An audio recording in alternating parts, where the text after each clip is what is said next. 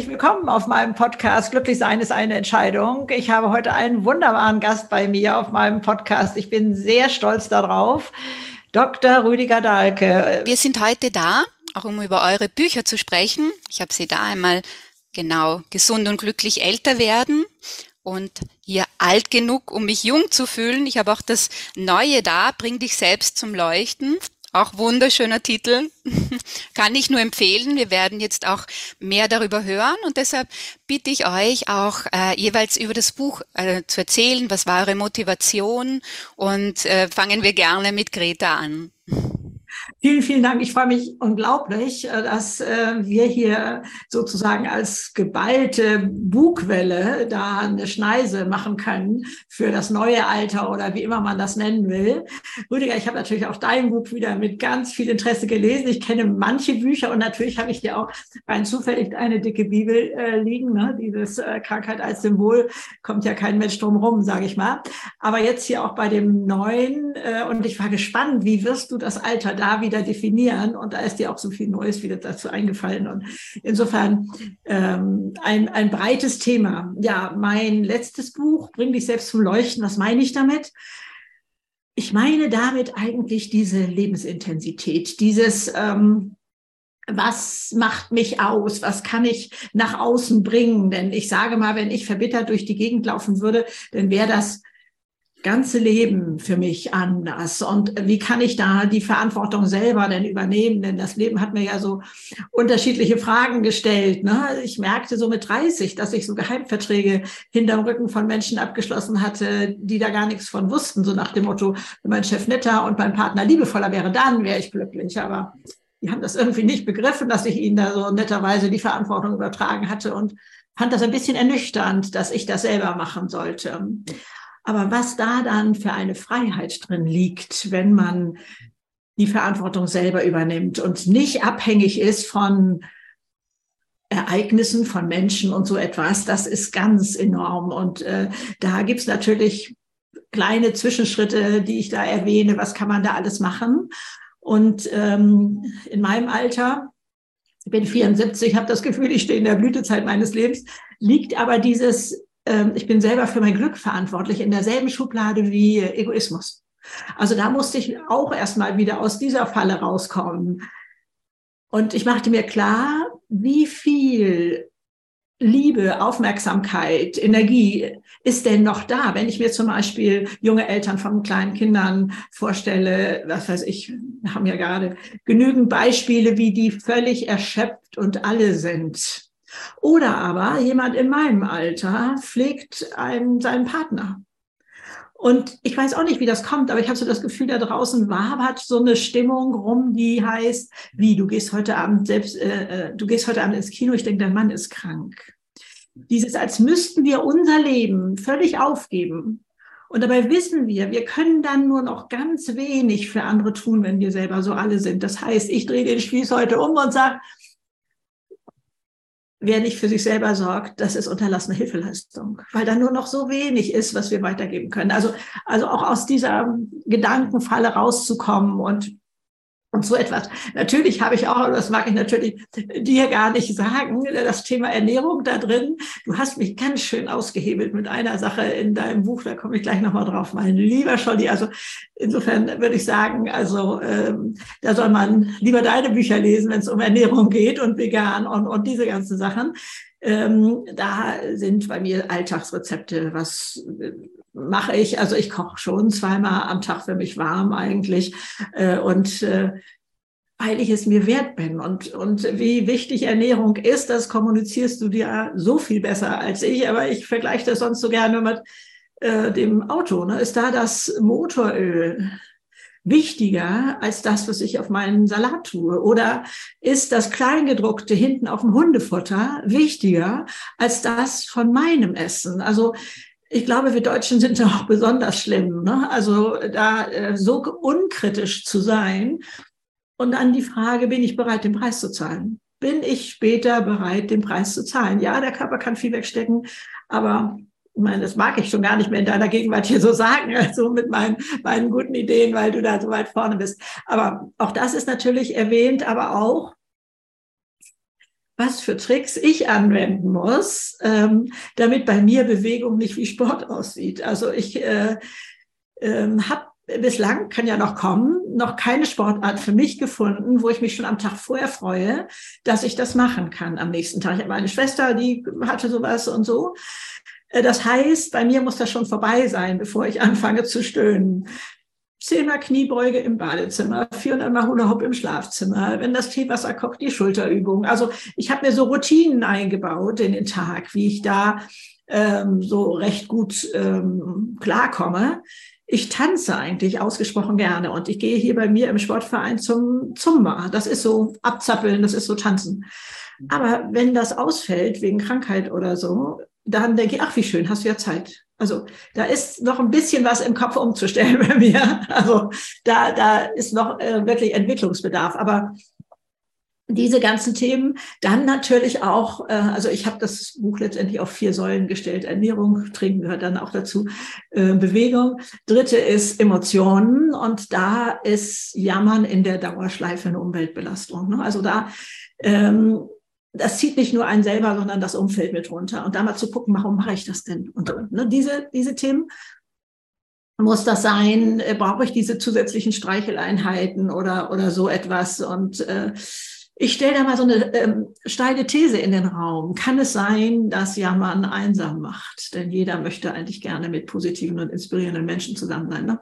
Also auch das Thema und mein absolutes Lieblingsthema. Und da gehst du ja auch drauf ein, der größte Hebel sind unsere Gedanken. Und da ist die Hirnforschung ja mittlerweile in der Lage, wie auch immer, äh, etwas messen zu können oder, oder darzustellen. Unser Gehirn wird alles tun, damit wir Recht behalten. Und ähm, früher hat Henry Ford auch schon gesagt, egal was du denkst, du wirst Recht behalten oder irgendwie sowas. Aber zu gucken, zu wissen, unser Gehirn sortiert vor. Und das erleben wir ja durchaus im Alltag. Ne? Also was weiß ich, wir haben uns jetzt vielleicht entschieden, eine spezielle Automarke zu kaufen oder äh, ein, eine Hunderasse oder so etwas. Und plötzlich sehen wir, die gibt's ja schon reichlich auf den Straßen. Oder die, die schon mal schwanger waren, die wissen, dass man plötzlich alle Schwangeren sieht. Die waren vorher auch schon alle da. Wir haben die ausgeblendet. Und da zu wissen, was blende ich aus, und was bestimmt demzufolge meine Handlungen. Und ähm, da kann man auch gerne nachlesen auf der Webseite der Uni Konstanz, Altersbilder mal googeln. Äh, weltweite Studien, die ganz klar sagen, wir altern so, wie es unserem Bild im Kopf entspricht. Wobei ich das gar nicht allein aufs Alter beziehe, sondern aufs ganze Leben eigentlich so, was wir da so vorgeben. Und dann hatte ich die unglaubliche Chance in meinem Leben, da war ich 30, auch äh, wie bei den Heimverträgen. Wir hatten drei Jahre versucht, schwanger zu werden und das klappte nicht. Und wir fragten uns, können wir ein adoptiertes Kind genauso lieben wie unser eigenes? Und ähm, das haben wir so aus vollem Herzen mit Ja beantwortet. Und da ahnt man schon, wie die Geschichte weitergeht. Im nächsten Monat war ich schwanger. Mhm. Klar habe ich mich über die Schwangerschaft gefreut, aber ich habe so einen Schreck gekriegt, habe ich mit meinen Gedanken körperliche Abläufe verändert. Und da habe ich gedacht, okay, ich muss hier oben Chef im Ring werden. Das geht nicht anders. Wohl habe ich gedacht, ja, die Gedanken sind nun mal da, die kann ich nicht steuern. Doch, man kann sie rausschmeißen und das alles machen. Also da ähm, davon ist die Rede, was man da alles machen kann. Jetzt bin ich aber doch sehr ausschweifend gewesen und jetzt muss ich noch eben kurz er erläutern, womit du mich so ausgehebelt hast in dem Buch. Das ist diese Studie, ich kann gar nicht mehr genau sagen, über Herzkrankheiten oder Herzinfarkt, Herzkasper nenne ich das jetzt mal. Also irgendwas passierte da. Mhm. In Amerika, eine amerikanische Studie. Und dann hat man die in drei Teile geteilt, die ähm, Menschen, die man da äh, mal äh, beobachten wollte. Einmal haben die die amerikanische Nahrung weiterbekommen. Die haben, sage ich mal, einen Faktor X länger gelebt, danach noch. Dann, und das da das war mein, mein großes Stolperding, gab es die eine Gruppe, die haben einmal am Tag einen Joghurt gegessen an tierischem Eiweiß. Mehr nicht. Und die haben doppelt so lange gelebt. Und dann gab es die Gruppe, die ganz vegan gelebt, also gar kein ähm, tierisches Eiweiß mehr zu sich genommen haben. Und die haben 30 mal so lange gelebt. Und da habe ich gedacht, oh mein Gott, also ich hage, hänge noch so ein bisschen im Käse an. Ne? Also das ist plötzlich also auch äh, nochmal in einem anderen Bild aufgetaucht bei mir. Also da das hat mich also sehr durchgeschüttelt. So, jetzt mache ich aber erstmal Pause, lieber Rüdiger, denn du wirst das alles jetzt noch viel besser darstellen können, was alles machbar ist. Und du räumst ja in bewährter Art. Und dann muss ich noch sagen, ich lese deine Bücher unglaublich gerne. Die kommen so leichtfüßig daher. Das ist also jetzt nicht wie auf dem Rezeptblock geschrieben. Ne? Also das muss ich auch mal für da draußen gerade mal so sagen, sondern es liest sich einfach unglaublich toll. Ich mag deine Bücher sehr. Also Jetzt schilder du mal, was da alles drin steht. Ja, gern. Die Studie ist von Caldwell Esselstyn, ist natürlich nicht von mir. Und du hast die aber irgendwie lebhafter geschildert als er. Er hat es so mit Zahlen und Inzidenz und so weiter. Also ja, kommt so raus. Von der, von der Bande, die dann ganz aufgehört haben, leben heute noch viele. Ne? So ein bisschen eigenartig, die stoßen so mit Salatschüsseln an und so weiter. Aber es ist ein, schon eine eindrucksvolle Studie. Ja. Genau. Und ja, ich kann das ähnlich für dich auch sagen. Wir haben ja schon mal vor einem halben Jahr oder so, ich weiß gar nicht, oder einem Jahr, schon ein Interview miteinander gehabt. Und da ja. hast du so einen Satz, habe ich erst gedacht, das ist ja nicht banal, gesagt, mit 30 ist es genauso weit bis 60 wie von 60 bis 90. Und der Satz, der hat mit mir viel gemacht danach noch, nach unserem Gespräch, weil man gedacht hat, ja, tatsächlich, das ist so einfach. Und das ist alles ein Konstrukt. Ich habe mich mit 30 bis 60 überhaupt nicht mit, äh, mit Alter auseinandergesetzt, muss ich sagen. Mhm. Und dann mit 64 haben sie dreimal hintereinander mir dieses Lied, das Beatle-Lied gespielt. Will you still need me? Will you still feed me when you are 64? Und da habe ich so richtig gemerkt, oh Gott, ich bin ja alt jetzt. Jetzt bin ich 64. Oh. So. Und dann, dein Satz hat es aber wieder aufgegriffen, dieses Thema. Den habe ich jetzt inzwischen oft weiter gesagt und auch geschrieben weil der in der Einfachheit das wirklich sehr deutlich ausdrückt. Ne? Wir haben das im Kopf, diese Vorstellungen. Und die sind manchmal wirklich absurd aus meiner Sicht. Mhm. Also zu deinem neuen Buch mit der Leuchte. Aber ich habe schon oft den Leuten so gesagt, ich meine, alle Traditionen und Religionen sagen, dass wir innerlich das Licht eh schon haben. Ja. Dass das nur Hindernisse sind, die wir da vorgepackt haben. Und wir benutzen viele Dinge einfach nur negativ. Eine Lehrerin sagt ja schon mal zu irgendeinem Schüler, du bist aber keine Leuchte. Daraus folgt aber, dass eigentlich alle anderen doch dann eine Leuchte sein müssten. Nur wir unternehmen ganz wenig dazu eigentlich.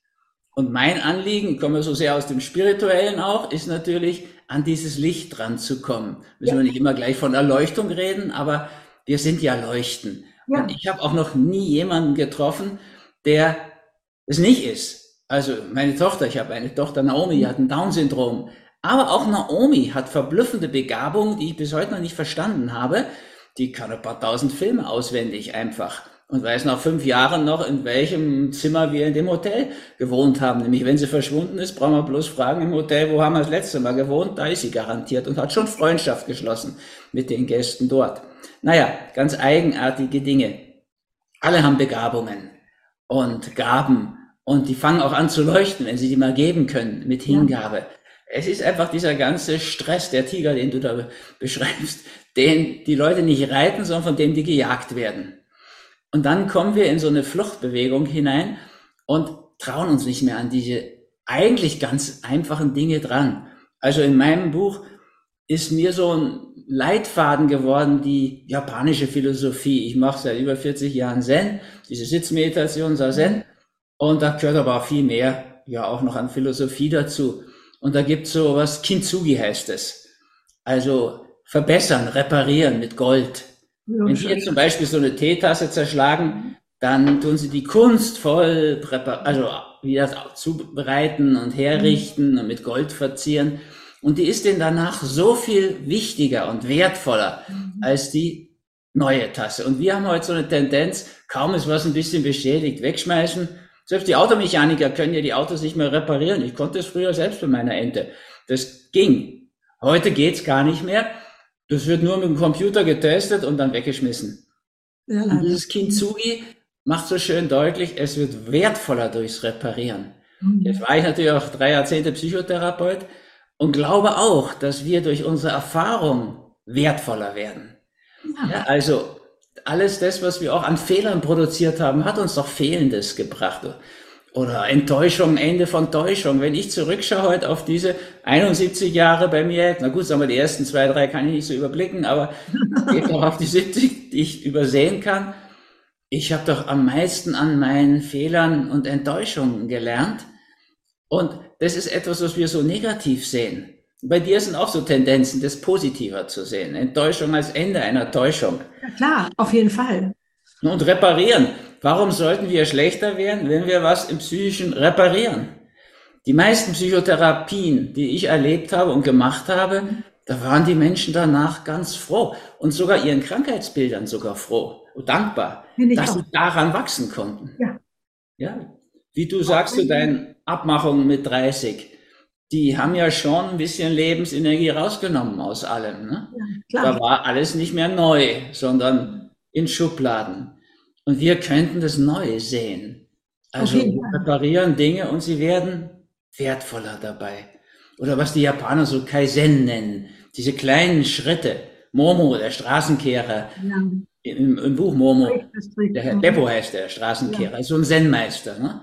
Mhm. Wie, wie, kann man so glücklich sein, wird der gefragt. Er sagt, er kehrt immer nur das genau dieses kleine Stück. Das ist so die Zen-Tradition. Und das können wir natürlich in jeder Phase unseres Lebens leben, aber besonders auch im Alter, weil wir da eine Chance haben, vieles zu durchschauen und äh, einfach merken, naja, wir können uns mal was trauen es passiert nichts Schlimmes. Meine Mutter, die war Sonderschullehrerin, die hat ein Leben lang unter Lehrplänen gelitten. Dann war sie noch in so einem katholischen Heim, obwohl gar nicht katholisch. Anaheim hieß es, wo die äh, schwierigen Mädchen ent, entlaufen waren und dort eingefangen wurden. Und sie hatte immer das Gefühl, also das, was im Lehrplan steht und die strengen Nonnen, das nützt den Mädchen gar nichts. Und dann ging's Pension. Sie stand zur Pension an. Dann haben die sie gebeten, aber nochmal zu bleiben und so. Und sie blieb noch ein Jahr. Und dann habe ich ihr gesagt, weißt du, Mutti, jetzt hast du gar nichts mehr zu verlieren. Ne? Jetzt vergiss doch mal den Lehrplan. Mach doch mal, was du glaubst, dass die Mädels brauchen. Ja, ja. Hat sie gemacht. War so glücklich. Niemand hat sich beschwert. Die Nonnen haben es selbst auch noch akzeptiert. Sie hat dann gleich noch ein Jahr gemacht, freiwillig, weil sie, und hat dann auch so gesagt, endlich mal als Lehrerin glücklich war. Sie hat keine Angst mehr gehabt. Und das ist das, glaube ich, was man sagen kann, das könnten alle Älteren doch erleben. Wenn man nichts mehr zu verlieren hat, kann man alles gewinnen. Also auf jeden Fall, das ist ja diese große Chance des Alters in meinen Augen. Du stellst das ja auch noch so äh, heraus. Aber was, womit du ja auch äh, so aufräumst, ist Krankheit oder das, was dann eben nicht so gut ist, was will es mir sagen? Du interpretierst das ja. Du machst ja deutlich, hey, das ist eine Sprache, die kannst du lernen wie Englisch äh, und, und äh, sonst eine Fremdsprache. Und ich glaube, das äh, macht dir auch keiner nach, wie du da in die Tiefe gehst. Und diese sogenannten Alterskrankheiten, die man ja so hinnehmen muss, weil das ja so im Alter so sei, wo ich mich auch so gegen wehre, da hast du ja auch so viel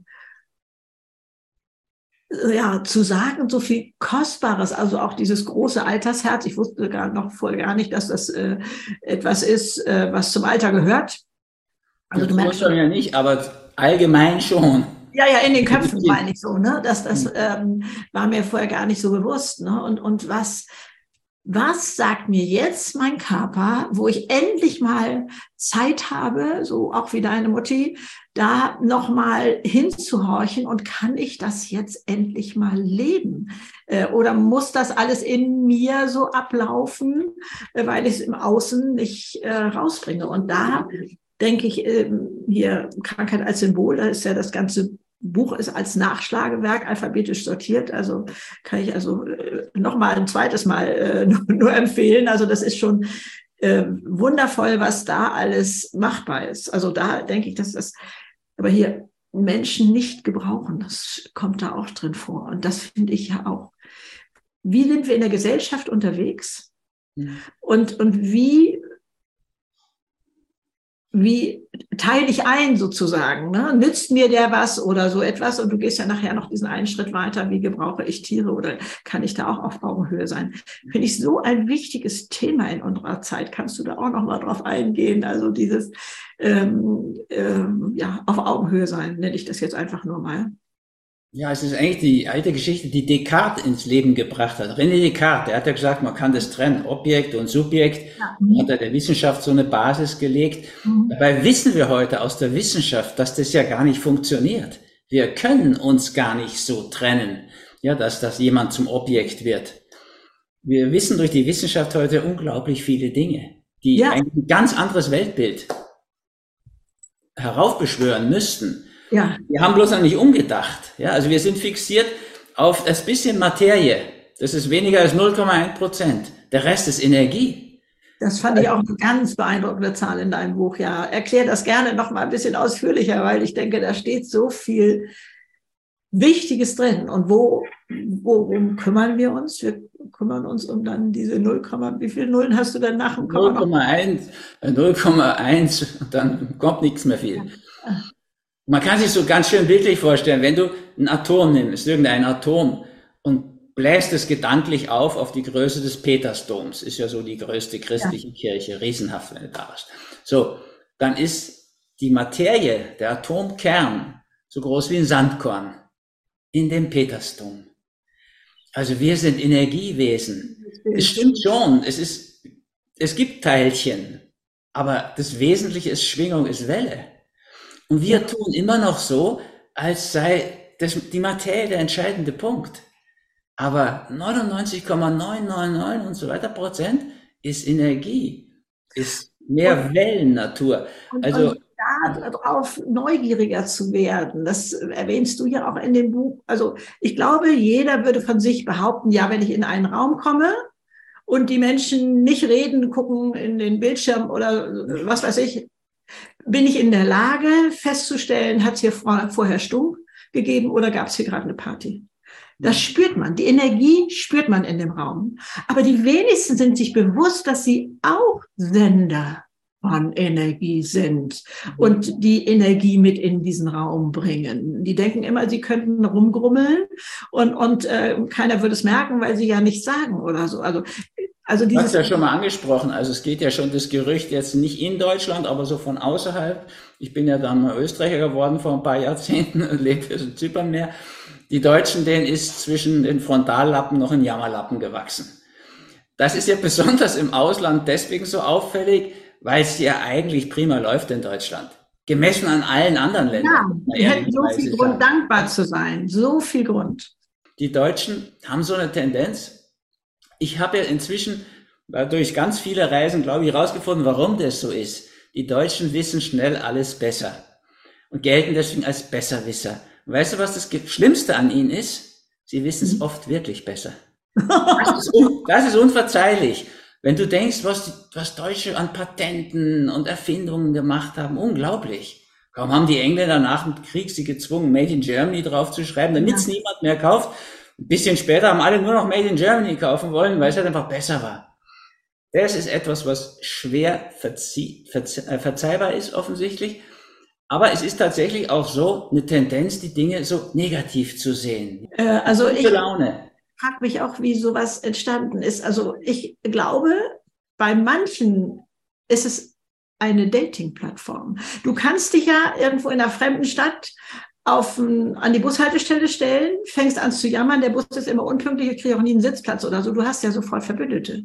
Oder in der Firma, wenn du da, was weiß ich, in der Kantine oder äh, am Kopierer stehst oder so und jammerst zu viel Arbeit und der Chef ist schlecht oder was weiß ich, hast du auch sofort Verbündete. Das hat ja auch. Ja, aber da sind ja. Wenn du lange zurückdenkst, also bei unseren Urvorfahren war es schon wichtiger zu sagen, also Säbelzahntiger von links statt schöner Sonnenaufgang vor uns. Das war ja wichtiger fürs Überleben. Ich habe das Glück im Gegensatz zu dir, dass ich im flachen Wasser am, am Strand gerne renne.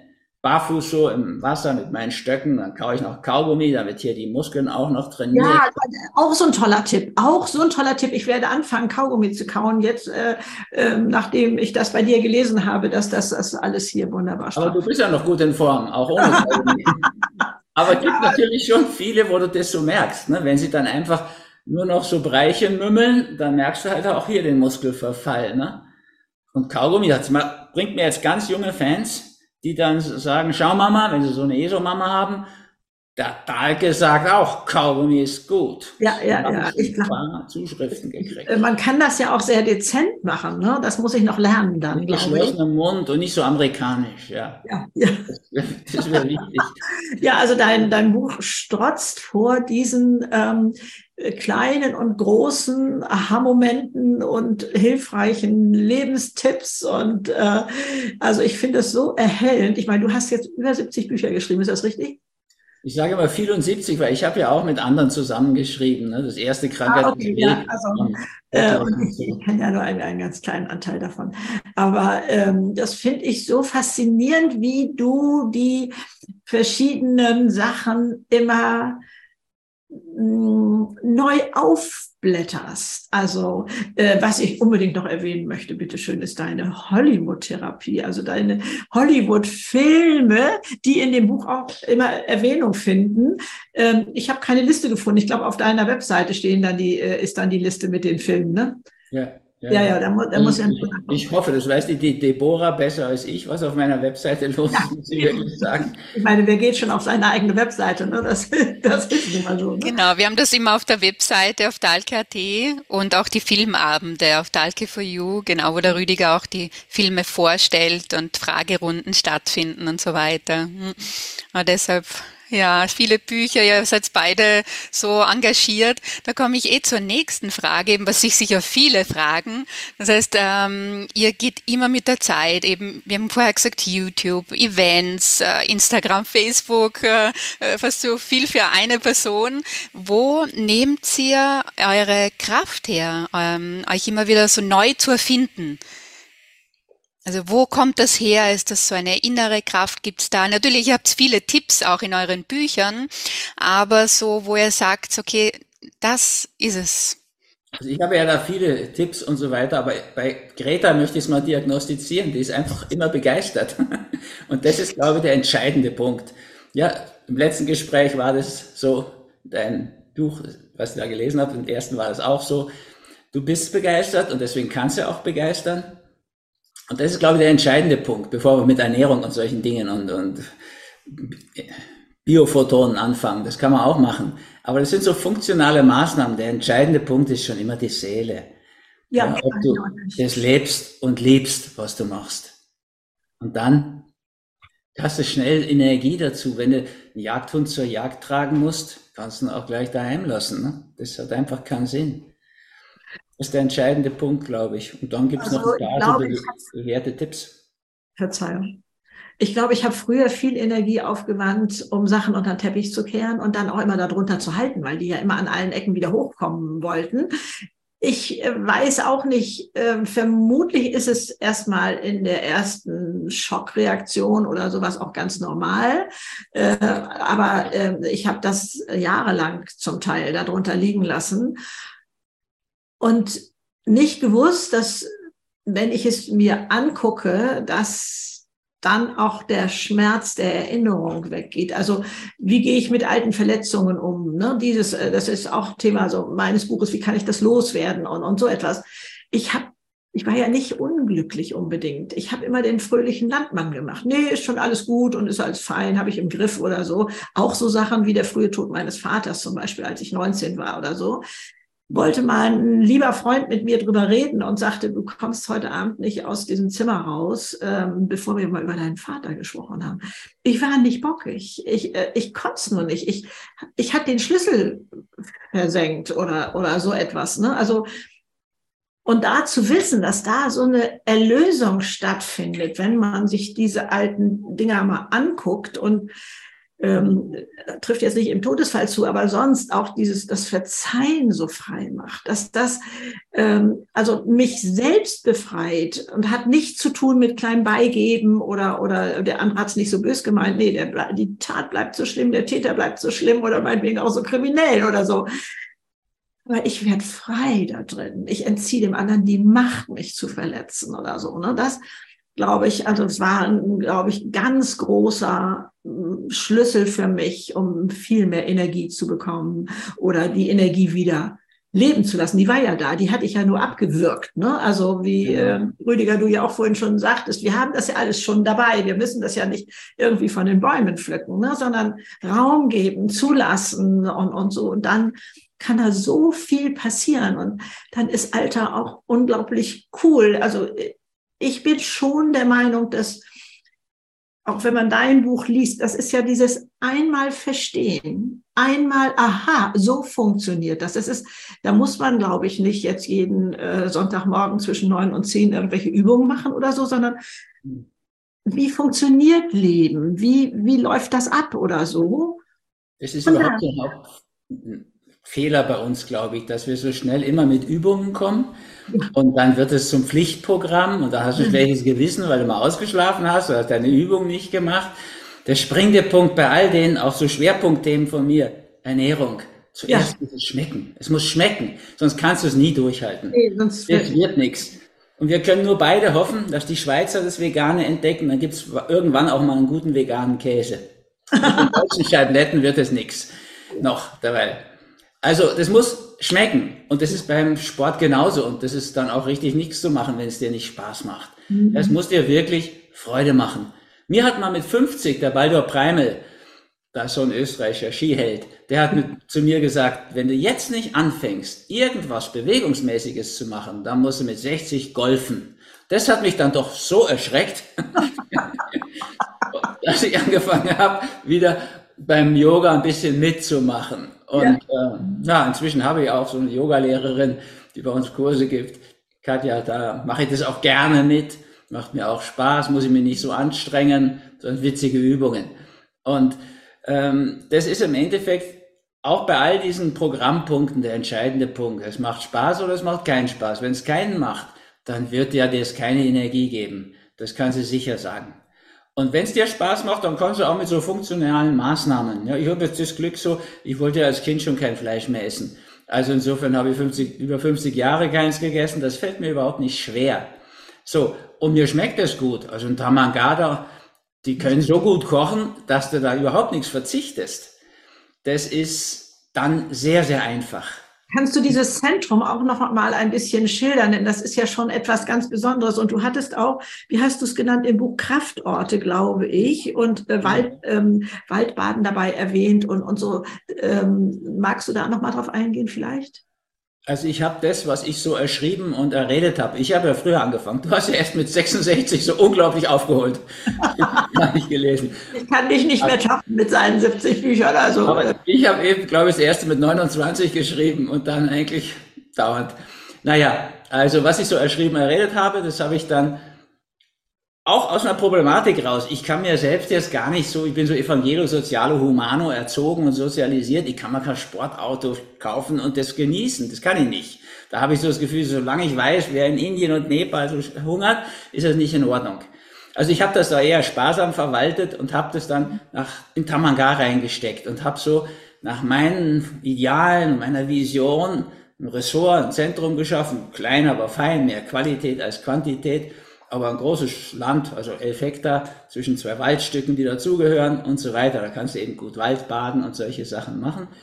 Und da haben wir halt das jetzt so, ein paar Quellen dazu, ein Bach und so. Wir konnten es schön so richten, dass das jetzt wirklich so nach unserer Gesundheitsidee auch funktioniert mhm. und so eine kleine Oase ist zum Wohlfühlen. Und das nutzen inzwischen auch viele Menschen. Und da fällt es sehr leicht. Ja, also da kann ich einfach mit Spaß in den Wald gehen und da meine paar Dinge machen, die ich machen will als Übung. Da gibt's einen Brainlight-Saal, da mache ich so Dinge, die mir richtig, die ich mitentwickelt habe, die mir Spaß machen. Und da kann ich mir dann sowas auch leisten sozusagen, wenn ich das für, die, für viele mache. Also da haben wir 50, 60 Menschen Platz. Und dann kann ich auch so den idealen Schwimmteich bauen und, und viele Sachen, so, die ganz genau dazu passen, zu Peace Food und dieser ganzen Denke, die ich da vertrete. Aber es ist auch so ein bisschen dieser Umweg. Ne? Also es musste schon in diese Richtung gehen. Und eigentlich ja, fand ich immer den Gedanken Immobilie furchtbar, weil unbeweglich und meine Ideal war immer Beweglichkeit. Aber das ist etwas, was ich dann doch darüber gelernt habe. Und da sind viele Dinge ganz schön erlebbar. Ja, wie du wirklich auch mit Spaß dir mal Zeit nehmen kannst. Da ist, das ist Wasser ideal, was du da kriegst. Und da können wir den Wald so richten wie, also heißt richten, wir lassen den natürlich, aber mit Hängematten kannst du da schaukeln und ins große Grün schauen und die Grünkraft von Hildegard von Bingen spüren. Und viel, viele solche Dinge, die wir da verwirklichen können. Und das muss ich sagen, macht mir auch ja immer schon Spaß. Es ist ja erst seit zwölf Jahren oder so, aber das macht mir eigentlich immer mehr Spaß, umso älter ich werde, mhm. weil ich ja mit viel Spaß auch weiter Geld verdiene und ordentlich muss ich auch zugeben. Ja, das ist und gut. Mhm. Das kann ich alles da jetzt verwirklichen. Jetzt haben wir gerade noch eine Schulküche gebaut, das können wir das Peace Food, haben wir ja tolle Köchinnen dort, können wir das lehren richtig und dann da machst du auch dein unglaubliches energiespendendes Fasten. Ne? Da, wir können ja nicht hier auseinandergehen, ohne von ja. dir als Fastenart sozusagen Heilmittelfasten äh, zu sprechen. Also magst du da auch nochmal drauf eingehen? Denn ähm, als ich das, weiß ich nicht, ob das erste Mal, aber irgendwie so gemacht habe, habe ich äh, gedacht, ich müsste völlig erschöpft in der Sofaecke liegen. Ne? Also mein Gott, der arme Körper kriegt jetzt nichts mehr zu essen und sowas alles oder so. Und war völlig von der Rolle, dass ich ja Energie für drei hatte. Ne? Also das sicherlich nicht gleich am ersten Tag, aber dass sich das da dann ähm, so ergab, also äh, um Deborahs äh, Frage auch nochmal, wo kommt Energie her oder so, letztendlich auch durch Fasten. Ne? Das liegt natürlich auch an dir und deinem Lebensstil, der für dich spricht. Weil es kann schon sein, wenn du Altlasten hast, dass die auch hochkommen beim Fasten. Das ja. ist ein Geschenk, wenn das von Anfang an so läuft, wie du es beschreibst. Bei gar nicht so wenigen ist es so. Aber ja, und in Damagal ist wirklich auch so ein idealer Ort zum Fasten, ehrlich gesagt. Da haben wir halt, kann jeder sein Wasser finden, machen wir Wasserprobe und so weiter, statt Weinprobe. Die machen wir bei Fasten und Wein und Wandern. Aber da sind viele Dinge möglich, die das heute ja viel leichter machen als früher. Ne? Also wir müssen jetzt da nicht mehr irgendwie Gänsewein trinken, wie das früher dann genannt wurde und so, sondern wir haben da wirklich ganz schöne Möglichkeiten, ein richtig Genussfasten, Wandern zu machen und solche Dinge. Und das spielt dann eine große Rolle. Muss kann nicht mehr einen Einlauf heute machen. Heute haben wir viel bessere Methoden. Schluckst du eine Aprikose oder isst die und so weiter, hast den Smoothie und dann riechst nicht mehr so aus dem Mund. Und da hat sich vieles verbessert. Also was ich noch so bei Lützner gelernt habe, der großartiger Fastenlehrer war und über 90 auch geworden ist, ist gerade gegangen erst. Also, aber da war es halt alles so streng und so ein bisschen strikt und so ernst und so. Bei uns ist das, also Fasten, Wandern und Wein, da ist ein Kurs, wo es auch um Ekstase geht. Da hast du dann nach sieben Tagen Fasten und immer wieder auch guten Wein trinken, mal eine Sitzung mit dem verbundenen Atem und vorher trinkst ein gutes Viertel guten Weißwein, Bio, und dann kriegt es schon mal so was Ekstatisches auch und so. Also kannst du heute wirklich viel Dinge viel, viel schöner erleben, als das früher war. Also viele Dinge sind ja besser geworden. Ich habe ja gar nichts übrig mit für diese Jammerei.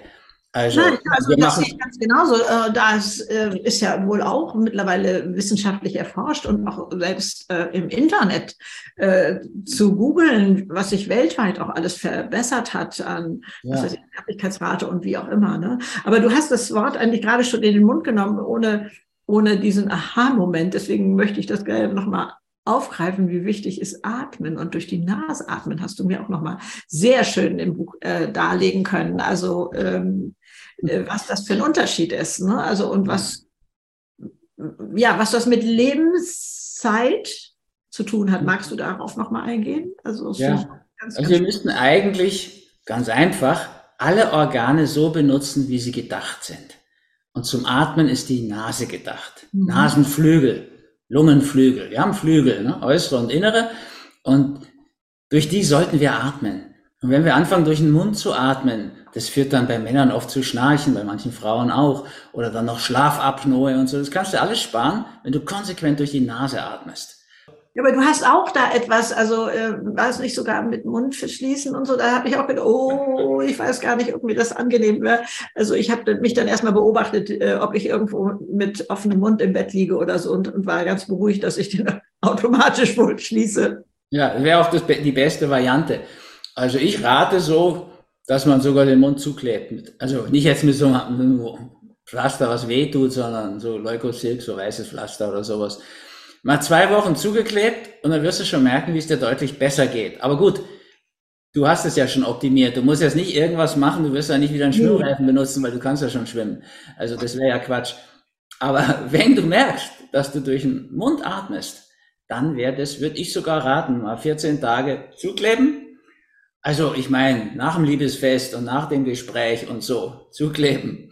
Und ich habe das sogar mal gemacht, um es mal auszuprobieren. Und ist jetzt nicht so schlimm. Das ist so, ja, das sind so Dinge wie Kaugummi, Kauen und Bürsten oder so.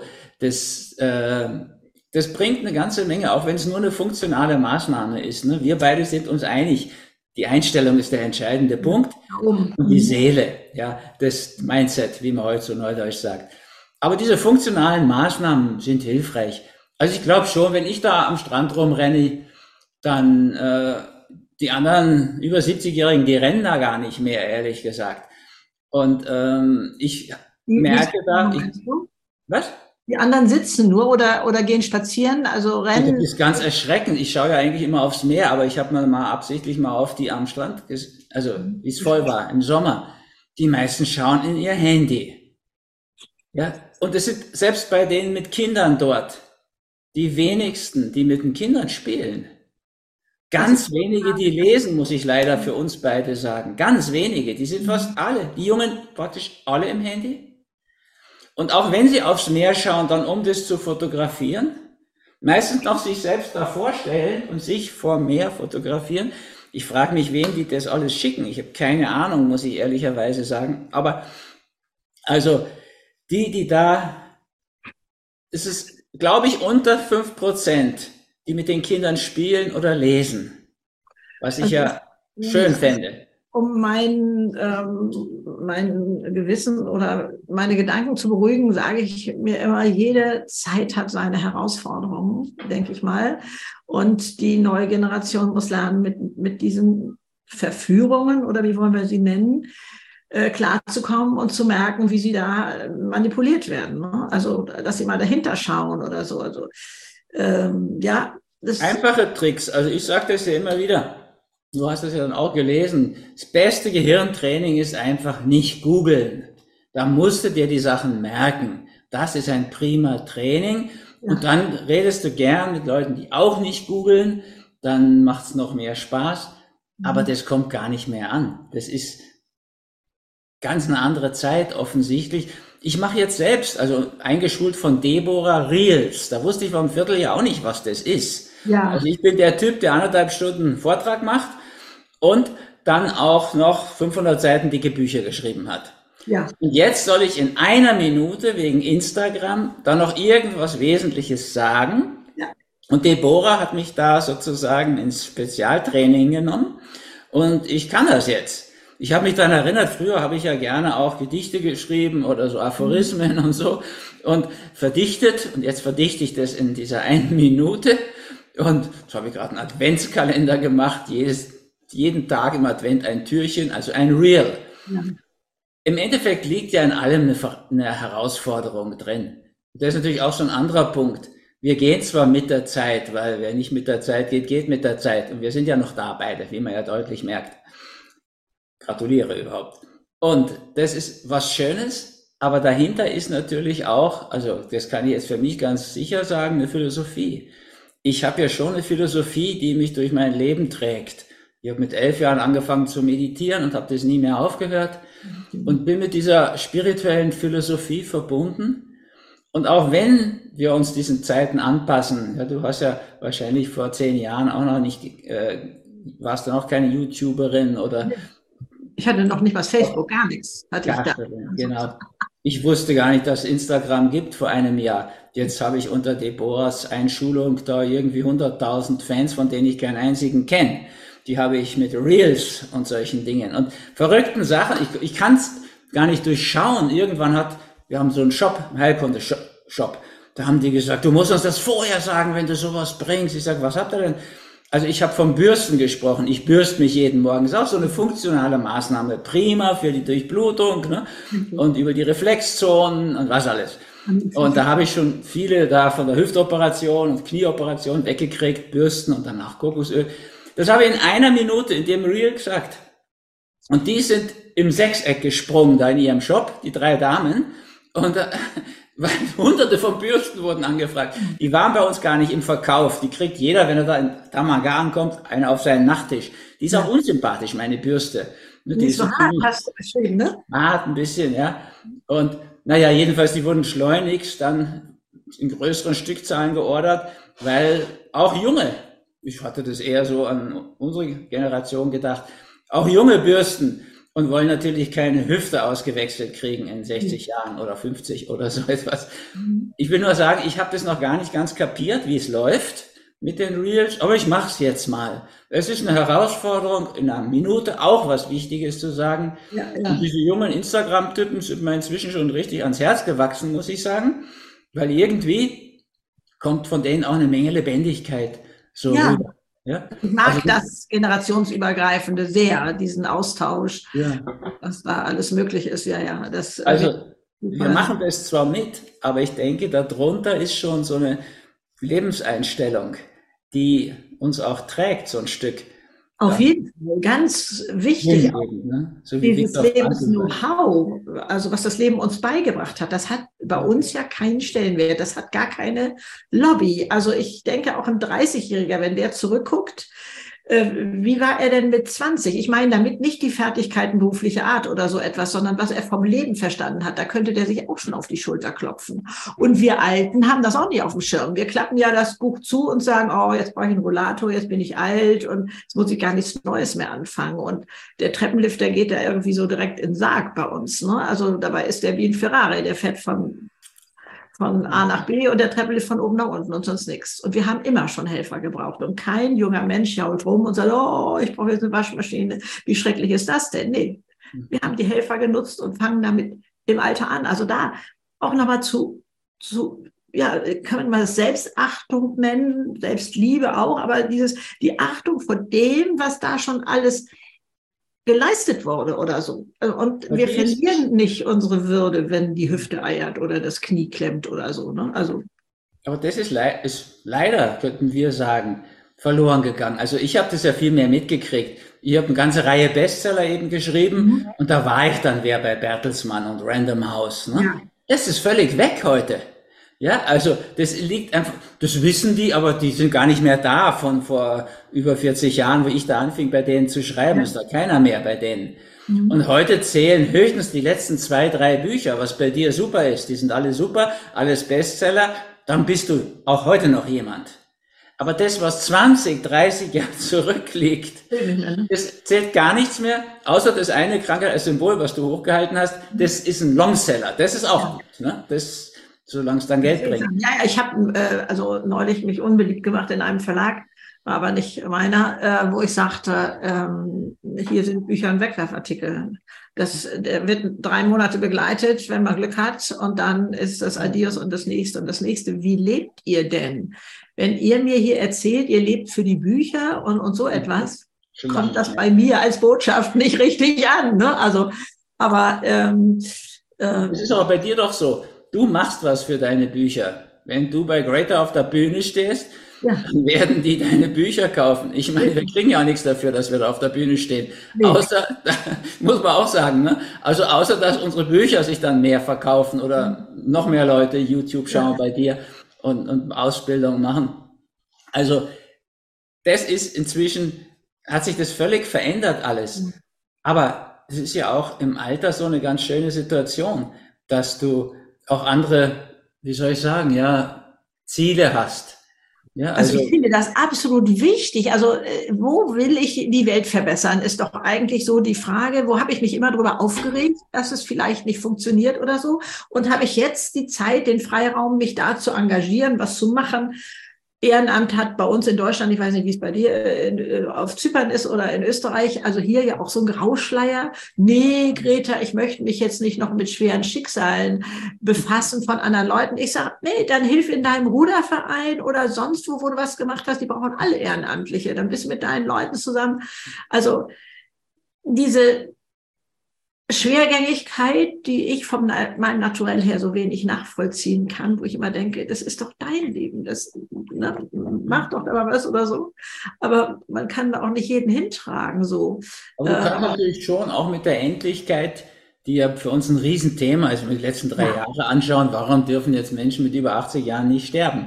Ja, also was wird da unternommen alles? Das ist ja mhm. schon eine erstaunliche Geschichte, mal ganz abgesehen von den ganzen Nebeneffekten wenn du das positiv siehst, also ich habe dann mal gesagt, ja natürlich müssen wir sterben, ich werde auch sterben, ich bin sogar näher dran als Sie. Wollen wir uns jetzt aufregen momentan, weil es um mich schon so schlimm steht? Ich bin schon fast 70 und, und Sie sind erst 50. Also kann ich ja gleich in Tränen ausbrechen, oder? Äh, na, dann kommt dann so ein, so, Ihnen sieht man es ja wenigstens nicht an, also es ist noch nicht ganz so schlimm. Das sind so eigenartige Nummern, wenn ich das umgekehrt drehe, darfst du gar nichts sagen. Also ich mache jetzt so eine große Ausbildung schon ein paar Jahre bei Unity. Ich möchte ja gern diese Art Krankheitsdeutung, wie du erwähnt ja. hast, weitergeben, dass die ja. bleibt, wenn ich gehe. Wenn ich sowas sage zu denen, das sind ja immer an die tausend Leute drin, mhm. wenn ich denen das sage, ich gebe euch das gerne weiter und übergebe euch das. Und da müsst ihr jetzt auch keine Angst haben, dass ich Angst habe, dass ihr mir was wegnehmt. Ich will ja, dass ihr es nehmt und was draus macht. Ja. ja. dass das eben bleiben kann, über mich hinaus. Kommt sofort die Frage, ja, sind Sie schwer krank oder was? Nein, Gott sei Dank nicht. Aber ich möchte es trotzdem jetzt euch weitergeben. Und ich gedenke gar nicht krank zu werden. Nein, ich also auch nicht. Muss ich auch nicht, glaube ich. Aber wenn, muss ich es auch nehmen. Aber es ist so, alle Gedanken mit der Endlichkeit darfst du fast nicht mehr denken, aber wir können uns sogar leisten, ich kann mir das leisten, das zu denken, dass mein Leben endlich ist. Also ich habe eine Partnerin, die ist 16 Jahre jünger als ich. Dann ist sie auch noch eine Frau natürlich. Da wird sie sowieso sieben Jahre älter. Jetzt, wenn ich das zusammenrechne, muss ich sagen, die lebt ein Vierteljahrhundert länger als ich. So. Also kann ich doch drüber nachdenken, ihr das zu übergeben. Aber du sagst sie auch, nein, nein, das ist bei dir noch gar nicht nötig. Das ist schon notwendig, weil die meisten verpassen den Moment, nach meinen Erfahrungen als Arzt so im Begleiten. Ja, glaube ich. Also das sind ja einfach realistische Gedanken. Also Darf fast nicht denken. Da ist so viel Schönheit auch drin, okay. die verloren. Denn noch nie war jeder Tag so kostbar hm. wie jetzt. Also einmal werde ich so gefragt, wie kannst du in dieser Zeit so glücklich sein? Wie, wie das, da, als wäre das schon eigentlich äh, anrüchig, was ich mache.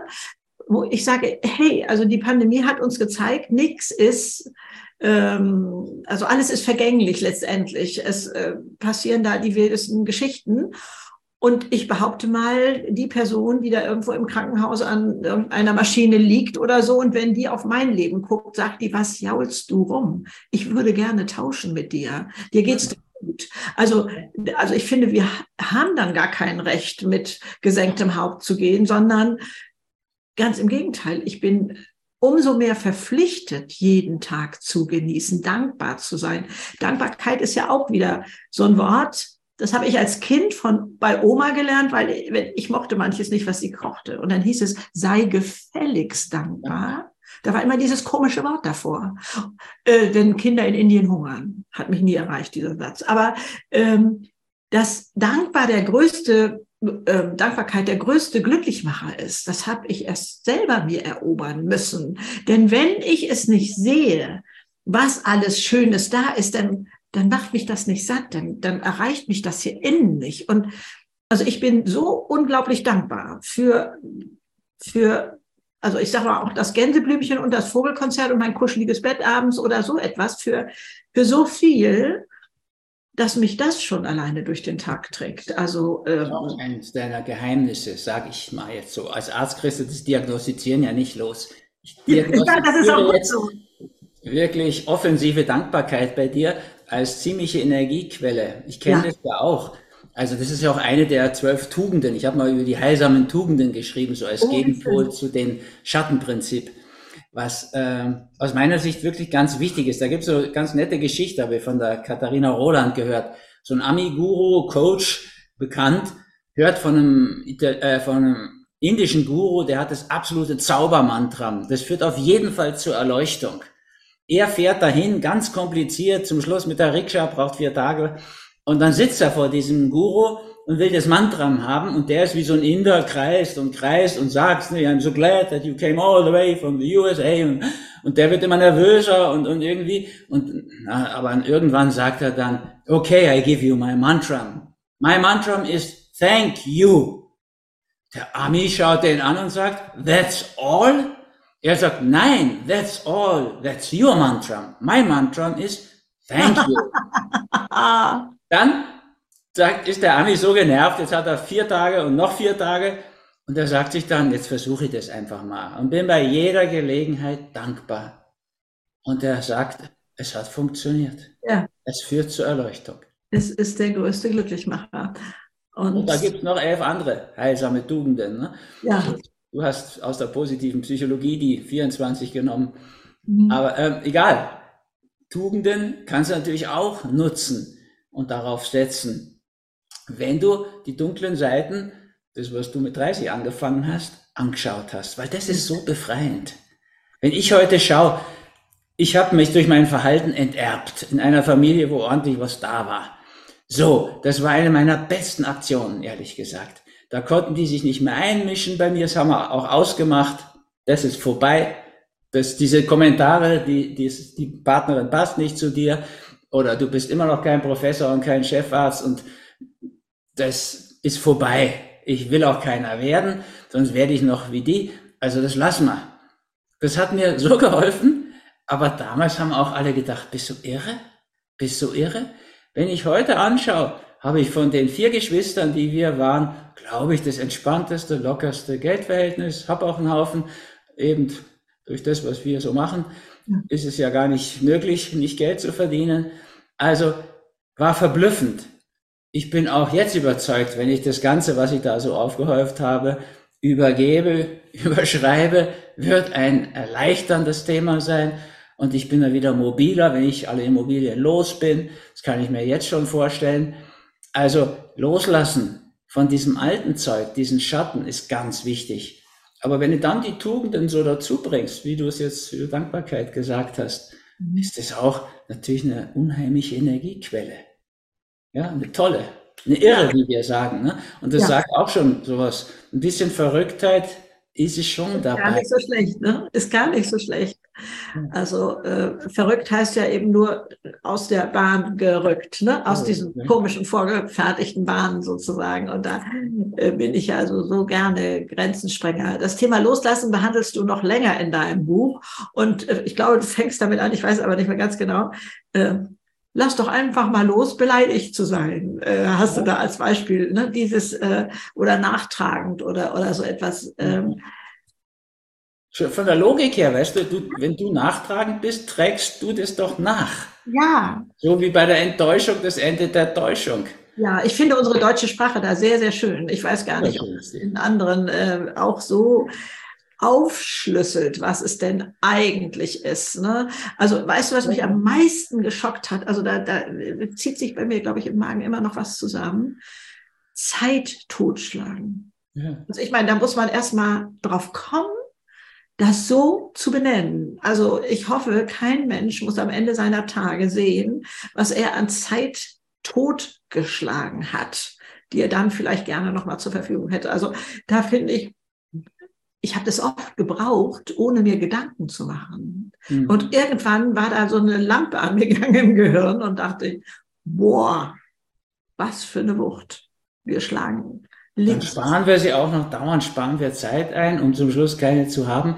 Aber das ist eben auch im Alter ja ganz schön. Ne? Also so, wenn ich vor, weiß ich, 20 Jahren gesagt habe, Leute, ich wollte immer lieber in der Sonne leben als im Nebel, ich gehe jetzt in den Süden, nach Bali oder Zypern, ja. Also wie ich nach Bali gegangen bin, das war ja schon anrüchig. Habe ich gesagt, gut, im Winter schreibe ich. Aber jetzt über 70 ist es ja auch gar nicht mehr anrüchig. Das, das ist das Schöne.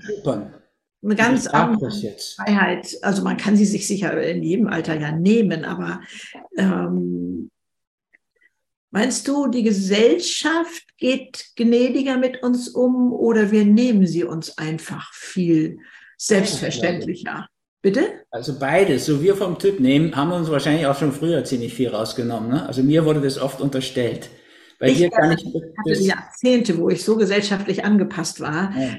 wird es mir ganz gruselig. Ja, ich wollte es jedem recht machen und so. Und so war ich unterwegs. Also, boah. Ich nehme das inzwischen mit einer Gelassenheit. Und ich glaube, die gehen auch großzügiger mit uns um. Vermutlich also, auch. Ja, ja. Früher wurde ich immer, wenn ich die Winter habe ich eigentlich immer irgendwo, das habe ich nicht gewusst, ich habe Gluten im Hirn nicht gut vertragen. Im Darm dummerweise schon, aber im Hirn nicht. Ich hatte immer so ein bisschen auch. Mindfuck, sagen die Amis dazu. Ja. Und deswegen in Asien war das nicht. Und deswegen habe ich angefangen, früh in Indien, Sri Lanka und dann lange in Bali zu überwintern. Da hatte ich das nicht. Das habe ich gar nicht gecheckt, weil es bei mir nur im Hirn war, nicht im Bauch. Also ich habe dort ja Reis gegessen und Obst und Gemüse. Ja. Und bei uns halt Brot. Ich aß gern Brot, habe aber überhaupt nicht gemerkt, dass das eigentlich mein, mein Hirn auf diesen Überlebensstatus schaltet, den ich von so vielen Patienten kenne. Am Montagmorgen haben sie schon, freuen sich schon auf den Abend und am Montag auf den Freitag und im Januar auf den Juli. Und dieses Überleben, ne? wenn du zehn Jahre rum hast, wird irgendein Tierbaby gegrillt und also na, mhm. diese Art. Und äh, da bin ich immer schon entwichen, sozusagen nach Asien, weil ich da das nicht hatte. Und wusste und aber gar nicht warum. Zu dem Zeitpunkt äh, den Rückschluss ziehen, dass das was mit Gluten zu tun hat, ne? Hätte ich tun müssen, aber ähm, habe ich nicht, weil ich ähm, im Bauch das gut vertrage, im Darm. Ne? Also ich habe keine Zöliakie. Ich habe einfach Brain Fog ist das beste Wort. Ich wusste gar nicht, dass das auch damit zusammenhängt, aber da bin ich ja so begeistert, was da heute auf dem Markt ist, was äh, glutenfrei ist, so schmackhaft und von Brötchen ja. oder Wraps oder was weiß ich. Also da komme ich wunderbar, wunderbar mit klar. Also das war so mein tieferer Grund, aber es war schon so ein bisschen anrüchig, wenn ich drei, vier Monate nach Bali verschwunden bin, hat der Verlag schon so ein Gesicht gekriegt. Ach, was? In der Praxis und so, das war, aber heute ist es gar kein Thema mehr. Ja, heute kann ich, also ich bin über ein halbes Jahr in Zypern und da, das wird als normal hingenommen. Ich glaube aber, junge Leute können das heute auch. Die sind ja dann Nomaden oder Internetnomaden oder wie sie sich nennen. Und äh, das betrifft vielleicht nicht nur die Alten, das weiß ich nicht. Aber da habe ich gerade so das Gefühl, die Jungen nehmen es sich auch einfach äh, raus und die Freiheit und leben dann in anderen Ländern. Aber Bali ist ja so ein Magnetpunkt für viele. Aber äh, ich denke, die Welle rollt mit mit Alten, die einfach anders drauf sind. Also mein Weltbild hat sich verändert durch YouTube, weil ich da dann mhm. endlich mal Antworten kriegte, die sagen, meine Güte, Greta, Gott sei Dank, reißt du da mal diesen komischen Grauschleier weg und, und so. Äh, das ist ja fürchterlich. Wenn man, wenn es hieß, auch ja. ja du machst es ja noch schlimmer. Du hast ja so eine, wie soll ich sagen, ziemlich sächsische Grau-Explosion auf dem Kopf. ja, das, ja, also. Äh, das ist ja wahrscheinlich auch das aufgreifend. Äh, man bestimmt kann auch, auch, anders. Ja, also, äh, aber da denke ich, bin ich wirklich nur Fahnenträger, die Welle rollt. Da, Gott sei Dank, da passiert so viel da draußen, ähm, dass Ältere ihr Leben anders in die Hand nehmen, zum Beispiel sich nicht von Altersbildern prägen lassen, die im Netz so unterwegs sind oder in den Medien. Ich fragte mich, wie ist mein Altersbild eigentlich entstanden? Denn meine Mutter ist 91 geworden und, und war eine ja, äh, eine Frau, die bis zum Schluss ihr Leben genossen hat, sagen wir mal so, also fit und, und so, und meine Oma aber auch. Also die hat zwar manche Sätze geprägt, also ich muss mir meine Fingernägel nicht schneiden, ich arbeite sie mir ab und solche Sätze kamen auch von Oma. Aber ähm, und sie lief in der Woche wirklich mit dieser grau-schwarzen Kittelschürze und auch sonst so im, im, im, freundlichen Schwarz durch die Gegend. Und am Wochenende hat die das Bleu, war damals eine Farbbezeichnung, äh, das Komplet angezogen. Etui-Kleidchen, Dreiviertelärmel, äh, Mantel, dann die Glacé-Handschuhe, Calabrese auf dem Kopf und so ging sie in die Kirche. Also äh, schon auch eine sehr selbstbewusste Frau. Aber das waren dann Einzelne, ich weiß noch, wie meine Mutter war auch so drauf, meine Oma auch, die sind auch endlich alt geworden. Aber wie meine Mutter einen Führerschein gemacht hat, das war eine Zeit, da musste die ja noch ihren Mann fragen, das, ob das, sie das darf. Das ist ja nicht mehr vorstellbar. Und dann, wenn sie nicht so gut rückwärts fahren konnte, was das, was das ausgelöst hat. Also da konntest du, kannst schon sehen, das ist ja nicht so lange her jetzt. Nee. Da ist ein ganz anderes Bild entstanden. Ja, ja. Früher also, warst du mit 50 alt Heute spielen 50-jährige Hollywood-Diven Rollen, die wären ja früher überhaupt nicht denkbar gewesen. Ja, Gott sei Da Dank. hat sich schon ganz viel verändert. Und daran kannst du auch, glaube ich, schön sehen, dass das wirklich so unser Mindset ist, was das prägt, das Bild. Ja, wir sind schon so alt, auch Ja. weitgehend, wie wir uns fühlen. Ja. Und da ist, glaube ich, auch ganz viel so dieser seelische Hintergrund. Ich möchte ja auch dieses eigene Staunen und sich wundern, dass das möglich ist, alles in meinem Alter bewahren. Ne? Aber da äh, schreie ich dann doch manchmal zu oft hier und sage, also das ist ja spannend und äh, interessant und da mache ich mit oder so. Nee, nee, ja, also äh, du sagst es, ablehnen, wonach man sich früher gesehnt hat. Ne? Ja, ja, es ist ein Luxusleben, sondern das Gleiche, ne? dass das möglich ist heute. Hm. Das ist schon ganz, ganz. ja üben, es ohne Überheblichkeit zu machen. Ist es schon Ja. auch möglich, wenn man so drüber spricht, ist das, man kann das einfach nicht so sagen. Die Mutter einer Freundin, die hat sich jetzt mit 101 den Oberschenkelhals gebrochen. Da überlegen die ja, soll man überhaupt noch was machen?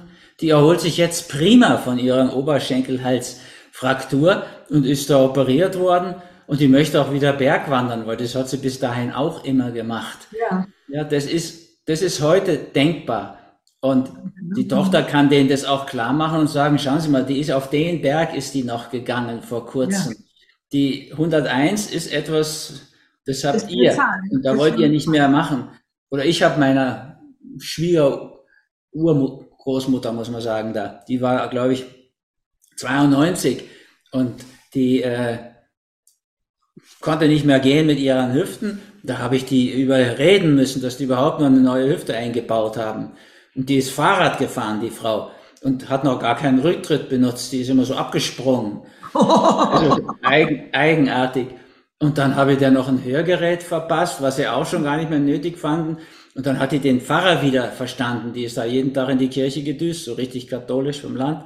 Und hat die Predigt, also seine Worte gar nicht mehr gehört. Die war so glücklich. Die ist Ja. steinalt geworden. Also das gibt's vereinzelt schon. Aber das Bild ist ja schon immer noch anders. Merkst du dann an den Reaktionen der Mediziner? Soll man da noch? Und äh, das ist ja gefährlich, eine Narkose. Naja, das könnten Sie bei vielen Jungen, die schlecht einen ganz miesen Lebensstil haben, überlegen. Das ist wirklich so. Ne? Also wenn jemand komplett daneben lebt, wird es schon gefährlich auch, schon mit 60. Aber da gibt es auch andere, die leben 40 Jahre, habe ich durch deinen frechen Spruch da gut gelernt, vital unterwegs sind. ja. Ich Also- weiß gar nicht, ob ich das erwähnt habe, das war im Vorgespräch, glaube ich. Also, oder? Ich weiß es nicht. Ich glaube, du hattest es auch nochmal erwähnt, dass von 60 bis 90 genauso lang ist wie von 30 bis 60. Und das, Das Da ist aber nicht so richtig noch drin. Aber ich glaube, wir kriegen das auch ganz schön vermittelt. Wir beide. ja, ich denke auch, dass da eine so spannende, coole Phase kommt, die man nicht einfach absitzen kann, sondern gestalten und in die Hand nehmen und die Verantwortung selber spüren und so. Da ist so, so viel möglich. Ja, und dann natürlich dein Buch lesen, wie man da hinkommt äh, mit all den ähm, Nachrichten, mit all den Botschaften, die das Leben oder unser Körper uns mitteilt und sagt, guck mal, hier könntest du noch mal justieren oder da denk doch mal drüber nach. Also Ich glaube, ihr könnt alle beide sehr viel dazu Zum bei Leuchten kommen. Mit beitragen, genau. Also mit den beiden Büchern.